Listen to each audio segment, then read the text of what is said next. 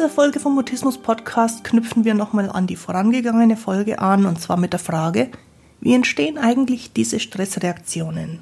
Das, was wir beim letzten Mal als Flight oder Fight, als Freeze und als Fold Reaktion bezeichnet haben. Ich bin Christine Winter und ich hatte selektiven Mutismus, bis ich Mitte 30 war. Heute unterstütze ich andere beim Mutismus verstehen, vor allem Erwachsene, die ihre Sprechblockaden hinter sich lassen wollen, aber auch Familienangehörige und professionelle Helfer. Mutismus bedeutet, dass Kommunikation nicht geht, obwohl du eigentlich schon sprechen kannst. Aber je mehr du es willst, desto weniger geht es. Mutismus ist das medizinische Wort für psychisch bedingte Sprechblockaden.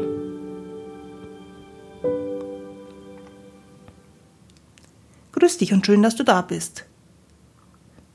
In dieser Folge vom Mutismus Podcast sprechen wir darüber, in welcher Reihenfolge wir unsere reflexhaften Reaktionen auf Stress und Gefahr entwickeln und auch natürlich, was das mit Mutismus zu tun hat. Und außerdem hast du für dich selber die Möglichkeit, deine Standardstresseinstellung ein bisschen kennenzulernen. Los geht's, lass uns über Sprechblockaden reden. Ich habe mir in der letzten Woche ein neues Smartphone gekauft. Und ich war total fasziniert, dass das sofort beim ersten Einschalten ziemlich gut genau so funktioniert hat, wie ich das brauche. Es kamen so ein paar Fragen am Anfang, ganz wenige Infos über meine persönlichen Rahmenbedingungen musste ich noch zusätzlich eingeben. Aber dann hat das Smartphone schon mal ganz ordentlich funktioniert. Und immer dann, wenn es gravierende Probleme gibt, dann kann man so ein Smartphone auch wieder auf diese Werkeinstellungen zurücksetzen, also auf die Voreinstellungen, die ganz von Anfang an da sind. Und von Zeit zu Zeit, wenn irgendwas gravierend schief geht, setzt sich so ein Smartphone auch manchmal ganz von selber wieder in einen Standardzustand zurück. Warum machen die Hersteller von Smartphones das? Weil man nie weiß, was in so einem Leben von einem Smartphone alles vorfällt. Und weil es gut ist, wenn es dann Basisgrundlagen gibt, Voreinstellungen gibt, die immer verfügbar sind. Bei uns Menschen ist das wesentlich weniger technisch, aber bei uns Menschen hat die Biologie auch so eine Art Werkseinstellung programmiert, mit der wir alle in der Welt sind. Und wenn schwerwiegende Probleme auftreten, dann kommen Menschen immer wieder zurück auf das, was sie standardmäßig als Programm in sich drin haben. Und bei uns Menschen ist es so, dass wir da so ungefähr, ganz grob gesagt, drei verschiedene Varianten haben. Es gibt Menschen, die werden standardmäßig, wenn eine Situation eng oder gefährlich wird, immer aggressiv. Es gibt andere Menschen, die können sich das gar nicht vorstellen, denn wenn es bei denen gefährlich oder schwierig wird, werden die standardmäßig immer defensiv. Und dann gibt es noch die dritte Variante, nämlich Menschen, die immer dann, wenn Situationen sich irgendwie gefährlich, schwierig oder auf Anhieb unlösbar darstellen, handlungsunfähig werden.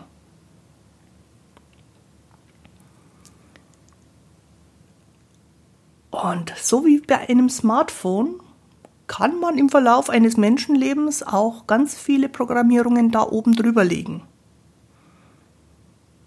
Man nennt das dann bei uns Menschen Erfahrungen, die wir sammeln oder lernen. Wir lernen also ganz verschiedene Dinge, wie wir mit Situationen umgehen können. Aber wenn eine Situation so schwierig ist oder so schwierig erscheint, dass wir sie mit unseren gelernten und erfahrenen Informationen nicht bewältigen können, dann fallen wir alle wieder in unsere Lieblingseinstellung von ganz früher zurück.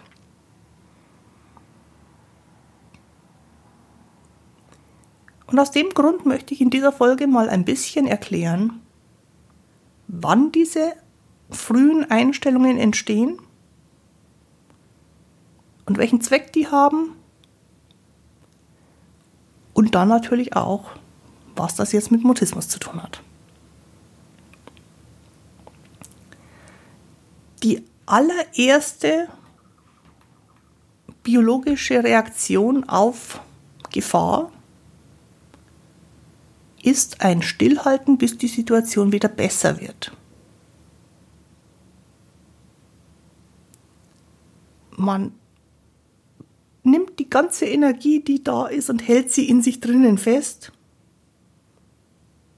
Man versucht unbewusst als eine Art von Reflex, unsichtbar und maximal unauffällig zu werden und in diesem verborgenen Zustand zu verharren und einfach die Situation zu überleben. Das entsteht bei Menschen und vermutlich auch bei allen anderen Säugetieren schon in den ersten Schwangerschaftswochen. Wenn also kurz nach der Zeugung von einem neuen Lebewesen ein kleines Zellhäufchen entsteht, wo sich nur die Zellen teilen und das bei uns Menschen so ein bisschen ausschaut wie eine Himbeere mit der Zeit auch ungefähr so groß wird wie eine Himbeere, dann braucht auch dieses noch gar nicht Lebewesen, noch nicht mal Embryo, irgendeine Möglichkeit, um sich zu schützen um sich vor Stress oder auch vor Gefahr zu schützen. Und der Stress, der da schon auf das noch nicht Baby wirkt, ist ganz häufig Stress der Mutter. Oder auch ein körperliches Problem der Mutter. Denn klar ist, dieses werdende Baby hat ein Problem, wenn die Mutter ein Problem hat. Und es gibt verschiedene biologische Bedrohungen für das Ungeborene. Also irgendwelche Stoffwechselprobleme bei der Mutter zum Beispiel. Oder irgendwas, was die getrunken hat, gegessen hat, geraucht hat und was eigentlich giftig ist, aber weil die Mutter schon groß ist, kann sie eine große Dosis an solchen Giften wie Tabak oder Alkohol oder irgendwelchen sonstigen Genussmitteln wegstecken. Dieses ganz kleine Zellhäufchen, das da gerade versucht, ein Embryo zu werden, kommt mit diesen Dosen aber noch nicht so gut klar. Und auch das ist ein Stress für das werdende Baby. Und wenn dann daraus ein Embryo wird, wenn dann da das Baby immer mehr heranwächst, dann können auch die verschiedensten Schwangerschaftskomplikationen, vorgeburtlichen Komplikationen oder eine Frühgeburt immer noch dazu führen, dass das werdende Baby die einzige Reaktion nutzen muss, die es zur Verfügung hat. Nämlich alle Energie bei sich behalten, sich eng machen, sich klein machen und überleben. Nun muss man dazu sagen, dass eine gewisse Lernerfahrung von Gefahr, von Stress, von Problemen sicherlich zur menschlichen Entwicklung dazugehört. Man muss aber auch sagen, dass es ziemlich viele Stressoren gibt, die in unserer Lebenssituation recht normal geworden sind. Und deswegen kommen viele Babys mit viel Erfahrung aus dem Mutterleib zur Welt, das die Welt Gefahren mit sich bringt. Und diese Babys neigen dann auch nach der Geburt immer noch dazu, die Energie bei sich zu behalten, sich selber eng zu machen, sich selber starr zu machen und auszuhalten, bis die Situation wieder besser wird.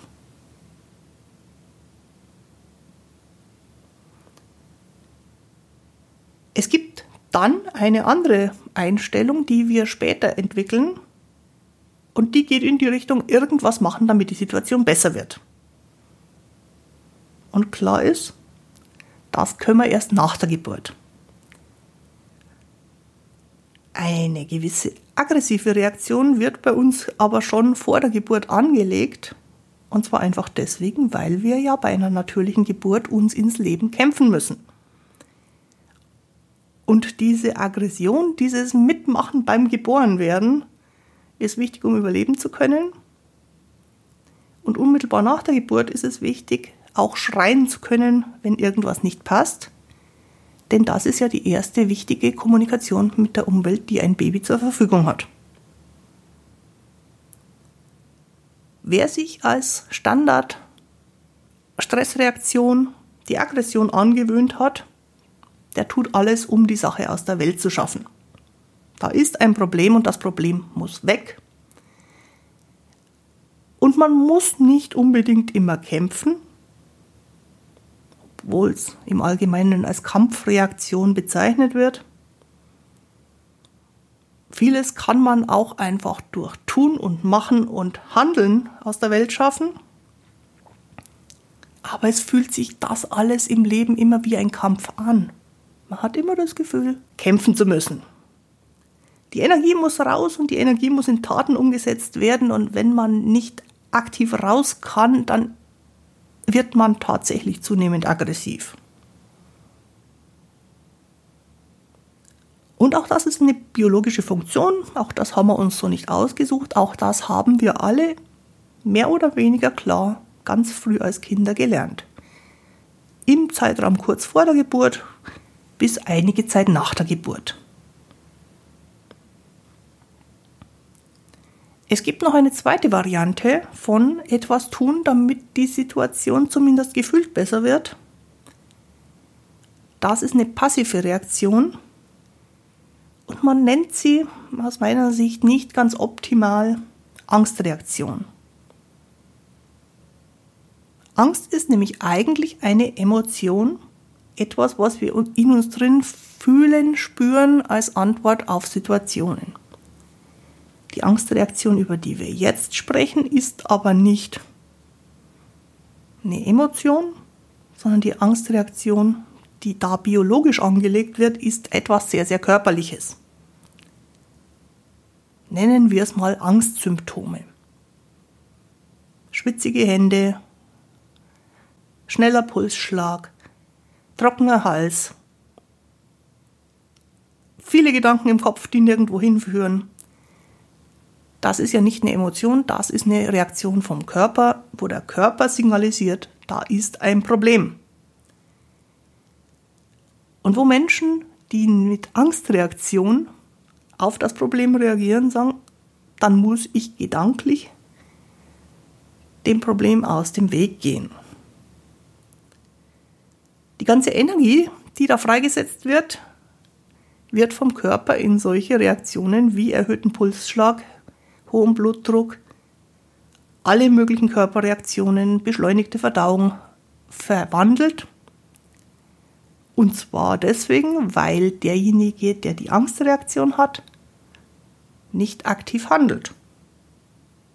Also muss der Körper irgendwo hin mit seiner Energie, also macht der Körper ganz viele Sachen, die uns unangenehm sind, was uns aber anders als beim aggressiven Typen als Angsttyp nicht in Aktion versetzt. Im Gegenteil. Wer sich an die Angstreaktion gewöhnt hat und daran gewöhnt hat, die Energie nicht in Taten umzuwandeln, der spielt nur in Gedanken immer wieder durch, was man tun könnte, um die Situation zu ändern, beziehungsweise was man tun kann, damit die Situation in Wirklichkeit gar nicht eintritt. Das nennt man dann eine Vermeidungshaltung. Man tut alles, um nicht tatsächlich in der Realität in die Gefahr zu kommen. Man tut aber nicht wirklich was, um aus der Gefahr rauszukommen. Das kann sehr, sehr lang so bleiben.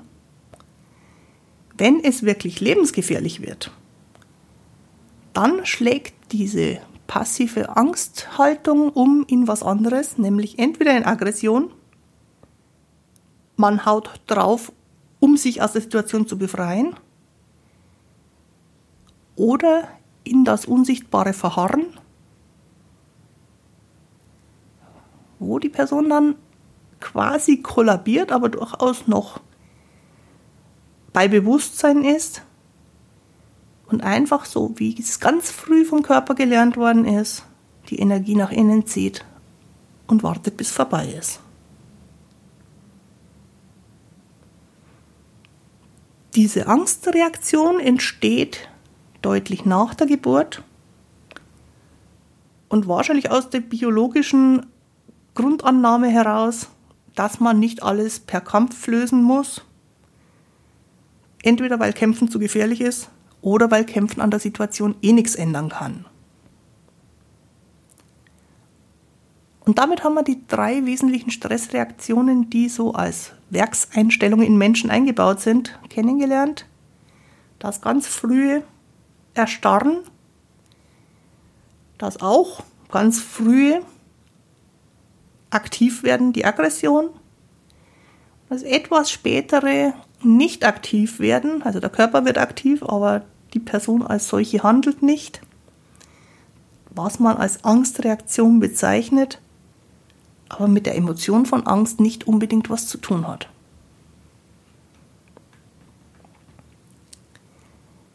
Es gibt dann noch eine vierte Reaktion, die auch den Stressreaktionen zugeschrieben wird, deswegen auch die hier noch schnell erklärt. Man nennt das die reife Schreckreaktion. Reif deswegen, weil die erst im Verlauf der frühen Babyphase mit der Zeit entsteht.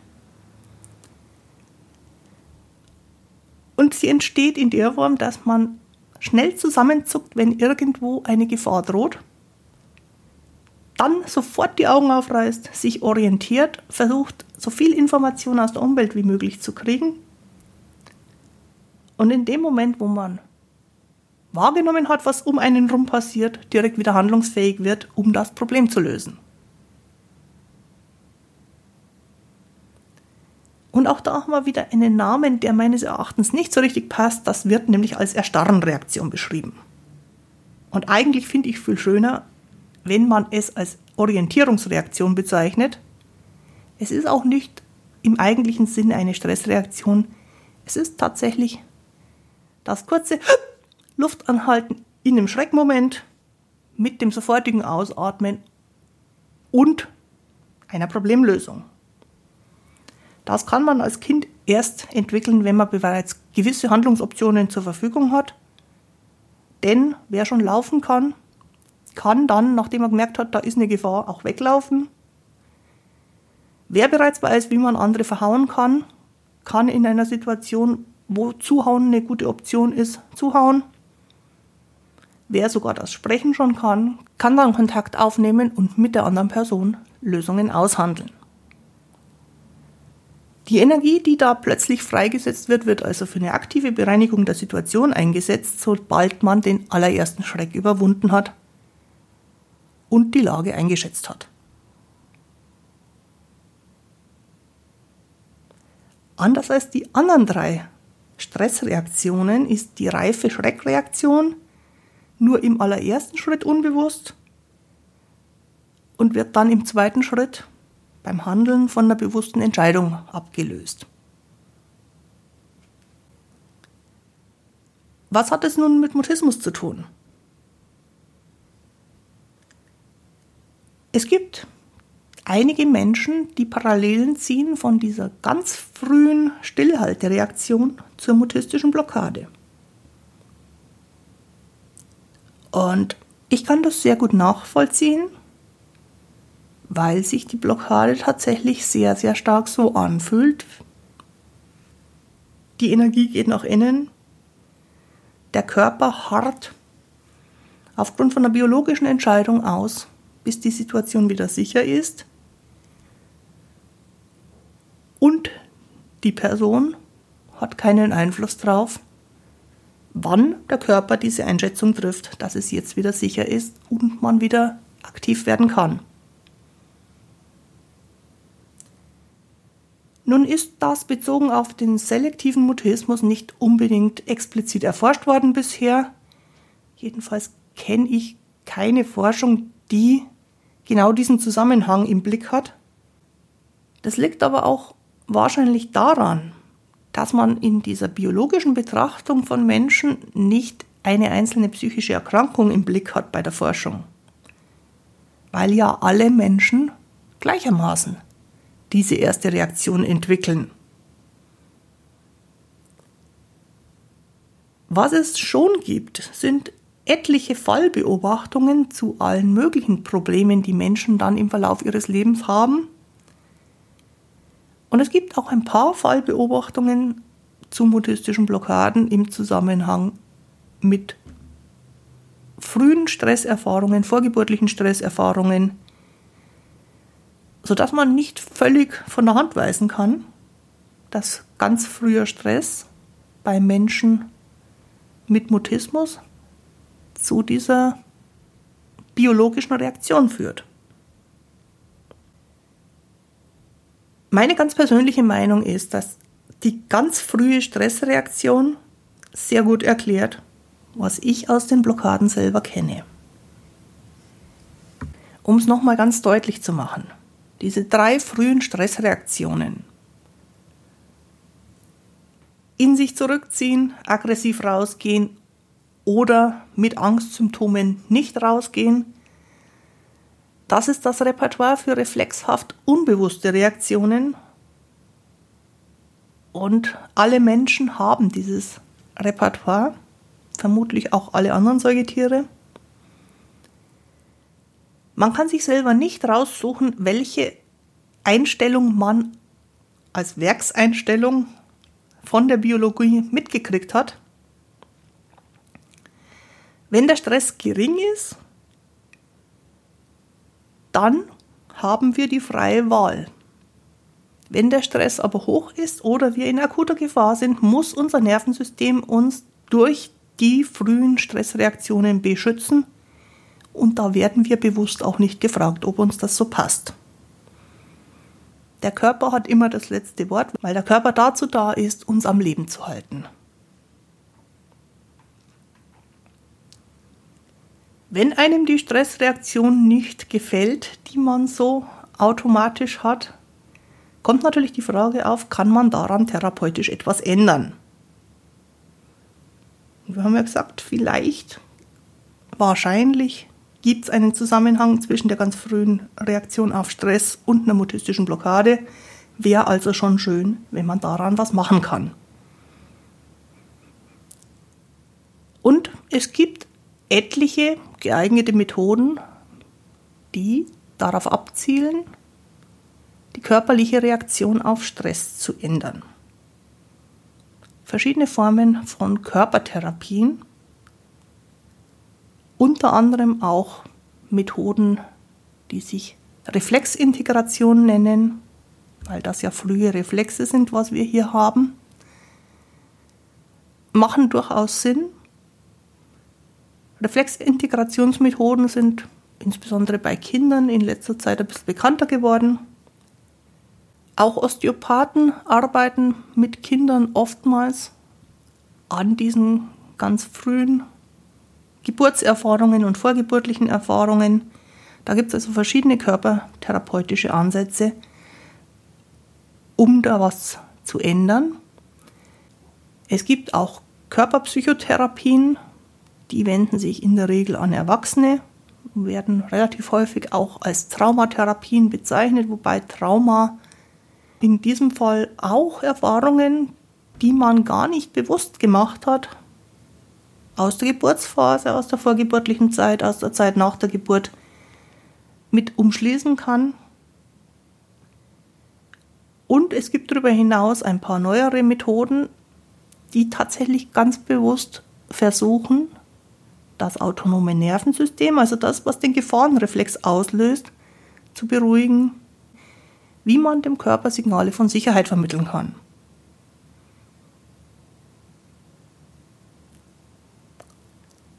Der entscheidende Punkt für die therapeutische Arbeit in diesem Bereich ist, es geht nicht über den Verstand.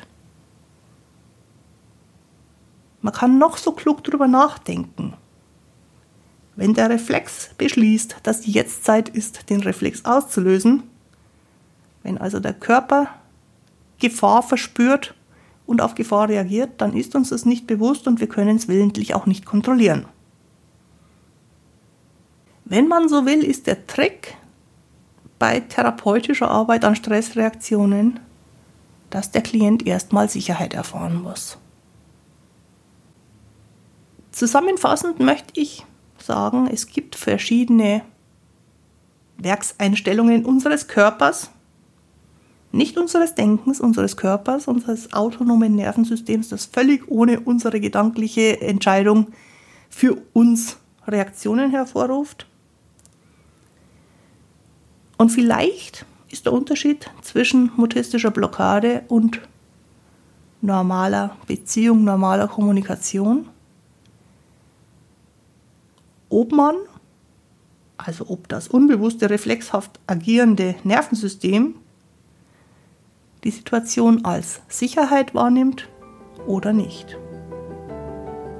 Auch die heutige Folge findest du wieder auf der Internetseite christinewinter.de-mutismus-podcast. Ich freue mich, wenn du mir da einen Kommentar hinterlässt mit Themenwünschen, Fragen, Anregungen für die nächsten Folgen. Und jetzt wünsche ich dir eine gute Zeit. Bis zum Wiederhören.